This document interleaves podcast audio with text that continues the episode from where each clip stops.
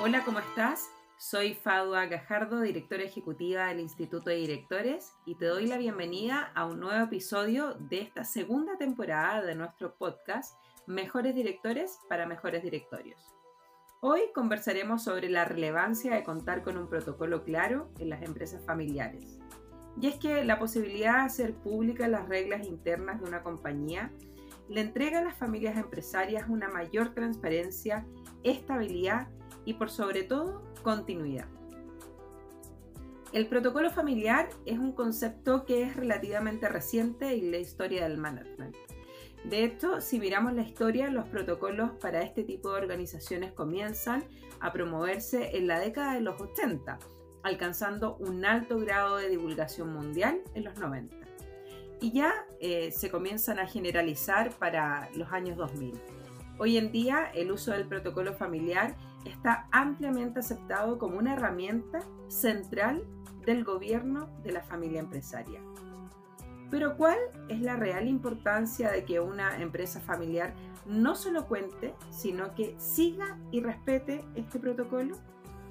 La respuesta es simple y conocida, porque en las empresas familiares conviven tres realidades que son distintas. Familia, empresa y propiedad cada una de ellas compuesta además por sus relaciones que deben ser gestionadas cada una por separado. Esta gestión no está libre de, obviamente, sus coordinaciones, y es que requiere poder establecer una serie de principios, normas, órganos gestores y procedimientos que constituyen a lo que tradicionalmente se conoce como un buen gobierno corporativo y un buen gobierno familiar. Ahora bien, ¿por qué deben ser gestionadas por separado cada una de estas realidades? Es porque en el largo plazo la gestión empresarial, la gestión de propiedad y el espíritu emprendedor de la familia, que sabemos que es uno de los pilares por sobre el cual hay que construir estos proyectos, casi siempre se ven afectados digamos, negativamente por determinados aspectos emocionales o personales que conlleva lo familiar. Por otro lado, el trabajar en un protocolo familiar es importante porque permite poner énfasis en lo que es el concepto de largo plazo, ya que la mayoría de las veces cuando una compañía familiar nace, no existe esta separación. Y no es extraño que lo emocional y lo personal sea considerado como razón como uno de los factores del éxito de la empresa en sus primeros pasos.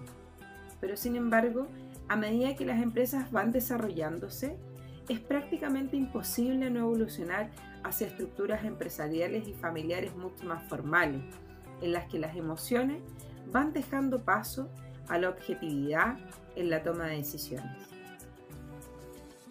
Los estudios que existen sobre empresas familiares nos indican que estas empresas desaparecen principalmente por no saber llevar a cabo este cambio a tiempo. En contraposición, no hay ninguna empresa familiar centenaria en lo que no se haya creado un sistema institucional a través del cual se intente, primero, que el capital social se concentre en manos de un núcleo familiar unido y que mantenga su control político por sobre la empresa o que los directivos, por ejemplo, ejerzan funciones con un elevado grado de profesionalización e independencia respecto de la familia, incluso cuando algunos forman parte de ella. Con todo, la, la finalidad entonces que vemos del protocolo familiar es tener la capacidad de ordenar las relaciones entre los miembros de la familia en sus relaciones con la empresa, el patrimonio y, por sobre todo, en el cómo o en el modo en que se instaure un sistema de gobierno y de procedimiento juntos y consensuado por cada una de las generaciones. Bajo este punto de vista, su finalidad primera será establecer un sistema familiar. Y en este sentido, antes de tener un protocolo familiar, una empresa es gobernada por lo que se establecen leyes, estatutos, pactos de accionistas que puedan existir.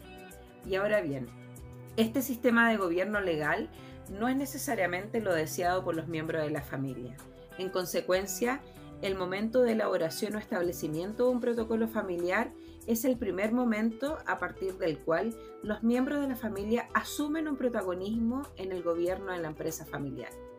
Así se inaugura o inicia una etapa en donde la familia está marcada por la búsqueda de la igualdad de oportunidades, la imparcialidad y la justicia para todos sus miembros.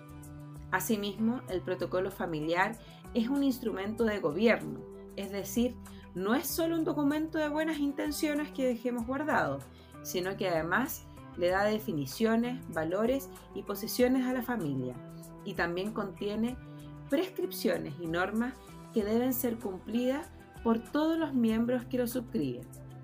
Es desde este punto de vista un instrumento de gobierno que va más allá de una lista de buenos deseos para la familia y entra de lleno en el ordenamiento de las conductas. Cuestión distinta como veremos en el tema de un grado de obligatoriedad legal como es un pacto de accionistas. Es también entonces un procedimiento sobre las pautas a seguir en las diferentes interacciones que han de darse entre los miembros de la familia y la empresa o el patrimonio. Lo cierto que pasar de lo informal a lo institucional o profesional y a niveles que permita dar paso a esta empresa familiar no es un tema fácil. Con estructuras mejores o peores, más o menos complejas, todas las empresas han pasado por estos procesos de transformación. Te agradecemos por acompañarnos en este nuevo episodio y nos veremos en un próximo capítulo de Mejores Directores para Mejores Directores.